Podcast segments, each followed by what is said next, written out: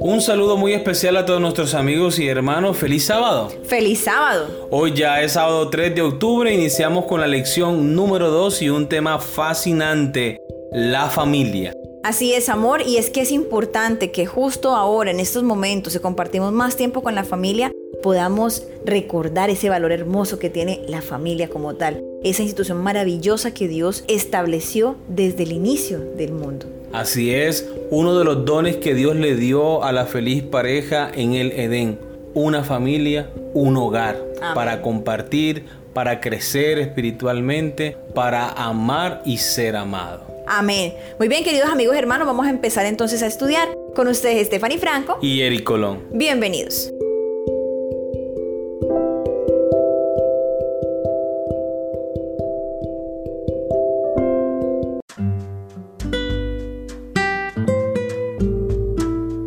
Oye, hijo mío, la instrucción de tu padre, y no desprecies la dirección de tu madre. Proverbios capítulo 1, versículo 8 es nuestra cita para memorizar. Como seres humanos siempre estamos aprendiendo. De hecho, la vida misma es una escuela. Desde los tiempos más remotos, los fieles de Israel habían prestado mucha atención a la educación de la juventud. El Señor había indicado que desde la más tierna infancia debía enseñarse a los niños su bondad y grandeza, especialmente en la forma en que se revelaban en la ley divina y en la historia de Israel. Los cantos, las oraciones y las lecciones de las escrituras debían adaptarse a los intelectos en desarrollo.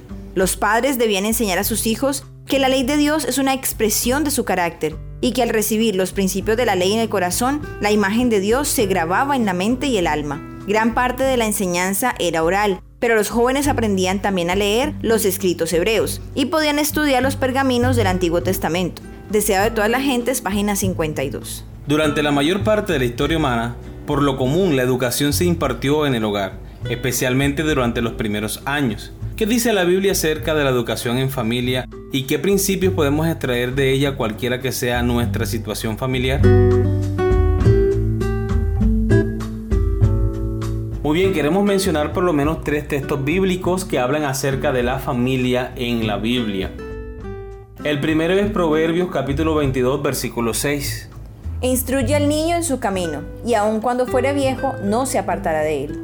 También, segunda de Timoteo capítulo 3 versículo 15. Y que desde la niñez has sabido las sagradas escrituras, las cuales te pueden hacer sabio para la salvación por la fe que es en Cristo Jesús. Miren que ambos textos hace alusión directamente a la palabra de Dios como ese medio por el cual el niño es enseñado, es instruido y es encaminado hacia Cristo Jesús a una vida de santidad, de obediencia, de fidelidad. Tanto así que el proverbio nos dice que aunque fuere viejo, no se apartará de él. Y en segunda de Timoteo dice que la instrucción en la palabra de Dios lo hará sabio para la salvación. Ahora, ¿cómo los padres van a cumplir este objetivo? ¿Cómo van a alcanzar esa meta? ¿Cómo harán para instruir al niño, a la niña en los caminos de Dios? Deuteronomio capítulo 6, versículos 7 al 9. Y la repetirás a tus hijos y hablarás de ellas estando en tu casa, y andando por el camino, y al acostarte y cuando te levantes. Y las atarás como una señal en tu mano y estarán como frontales entre tus ojos. Y las escribirás en los portales de tu casa y en tus puertas. Y podríamos mencionar muchos textos más, como Deuteronomio 17, 19, y la tendrá consigo para estudiarla todos los días de su vida, para aprender de ella el temor a Jehová, para guardar todas las palabras de esta ley y ponerlas por obra. Josué capítulo 1 versículo 8. El libro de la ley nunca se apartará de su boca, sino que meditarás en ella de día y de noche, para que cumplas y hagas conforme está escrito, y entonces Dios hará prosperar tu camino y todo te saldrá bien. También podríamos mencionar Salmo 55, 17. En la tarde al amanecer y al mediodía oraré y clamaré y él oirá mi voz. De esta manera los padres deben preparar a sus hijos un ambiente espiritual en el hogar, un ambiente espiritual en la calle, en el colegio, en todo lugar, para que el niño comprenda que está delante de la presencia del Señor y que nosotros debemos comportarnos de acuerdo a esa fe que profesamos para que el niño comprenda que la presencia de Dios está a su lado y que no simplemente debemos comportarnos como hijos de Dios en la iglesia, sino en todo lugar donde nosotros estemos.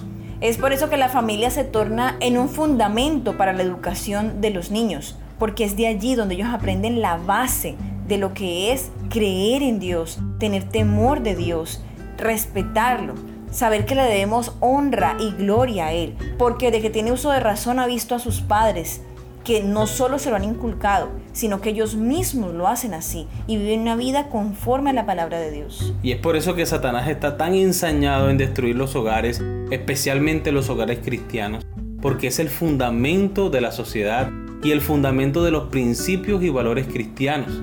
Cuando Dios creó a Adán y a Eva, los dotó de por lo menos cinco dones especiales. El primero, la vida. El segundo, Dios le dio un hogar a Adán en el huerto del Edén. Pero no simplemente le dio un hogar, sino que al crear a Eva conformaron una familia y Dios los bendijo y los santificó en un matrimonio para que llenaran la tierra de muchos hijos. No simplemente le dio vida, un hogar, una familia, sino que le dio poder, le dio dominio. Todos los animales se sometían a Adán y a Eva, pero no los dejó estar ociosos, les dio un trabajo. Y todos estos dones Dios se lo concedió a Adán y a Eva para bendición de cada uno de ellos. Ahora cuando Satanás ve todo lo que Dios ha hecho para esta feliz pareja, quiere destruir los planes de Dios. Y aparentemente lo consigue. Cuando Adán y Eva pecan, pierden esos dones especiales. Pierden la vida eterna. Y la vida abundante también. Exacto, amor, porque la vida como la conocemos ahora es perenne, es efímera, todo pasa. En cambio, la vida que Dios quiso darle a Adán es eterna. Dios quiso compartir la eternidad con Adán y Eva, y al pecar han perdido ese don de Dios. También perdió el hogar que Dios había creado para él, el huerto del Edén. Perdió el dominio sobre la naturaleza y los animales. Y ahora el trabajo se complicó más. Dice el Señor, con el sudor de tu frente trabajarás y ganarás el pan de cada día. Lo único que pudo conservar más o menos intacto fue la familia que Dios le había dado con Eva. Y aún así Satanás se ensañó por destruirla cuando puso maldad en el corazón de Caín. Yo pienso que de ahí en adelante la vida de Adán y Eva fue de mucha tristeza. Si ya es difícil para un padre despedirse de un hijo que ha fallecido, Imagínese cuánto sufrimiento trajo las acciones de Caín a la vida de Adán y Eva. Saber que su propio hijo mató a su hermano. Exacto, eso debió ser un golpe terrible. Y todo eso es lo que quiere hacer Satanás en los hogares, destruirlos, separarlos, llenar envidia, odio en el corazón del esposo, en el corazón de la esposa. Y no podemos permitir esto. Al separarnos de Dios, al alejarnos de Él, estamos haciendo lo mismo que hizo Eva permitir que Satanás entre a los hogares y los destruya. Nosotros debemos buscar la presencia de Dios todos los días. Si hay problemas en el hogar, que seguramente los hay, hay que ponerse de rodillas con la esposa, con los hijos y pedir la dirección de Dios. Que el Señor sea el que reine en el hogar. Porque cuando traemos todos nuestros problemas, nuestras dificultades a Él, Dios puede solucionar todos esos problemas. Y así es, amor, y por esa razón durante la semana vamos a ver la primera familia. Veremos un poco más a fondo acerca de la familia de Adán y Eva. También estudiaremos acerca de la niñez de Jesús. Tenemos mucho que aprender de la niñez de Jesús. Claro que sí, el deseo de toda la gente habla de cosas preciosísimas que hizo María para educar a Jesús y que el mismo Jesús sentía la dirección del Espíritu Santo y la compañía de los santos ángeles. También veremos la comunicación que es tan importante en la familia es un elemento supremamente esencial, no solamente entre la pareja, sino entre los padres y los hijos también. Correcto. Continuaremos con el papel de los padres. Súper importante que los padres puedan reconocer y puedan recordar ese papel tan importante que ellos tienen ante sus hijos. Correcto. Porque no es solo traer los niños al mundo, sino que hay toda una obra que comienza desde la misma gestación y no acaba sino hasta que ya está en la tumba. Bien sean los padres o los hijos, pero... Es una responsabilidad para toda la vida. Para toda la vida. Ya en la lección del jueves estudiaremos No olvidéis. Lo esencial para todo lo que debían enseñarle a sus hijos era la maravillosa obra de Dios entre ellos. Y además se le dio una clara advertencia de no olvidar todo lo que Dios había hecho por ellos. Muy bien, queridos amigos y hermanos, esto es lo que vamos a estudiar durante toda esta semana, una temática importante una temática que seguramente el Señor la ha pensado para cada uno de los hogares cristianos, para cada uno de nosotros, hermanos. Así que no pierda ni un solo día de estudio. Vamos a estar conectados con la palabra de Dios. Le invitamos a que usted hable con su pareja, hable con sus hijos, estudiela con ellos y permita que toda la familia pueda ser instruida por la palabra de Dios para que podamos reconocer, entender y grabar en nuestra mente lo importante que es la familia. Muy bien, queridos amigos y hermanos, de esta manera hemos llegado al final del estudio de hoy y le esperamos mañana para una nueva lección. Que Dios les bendiga.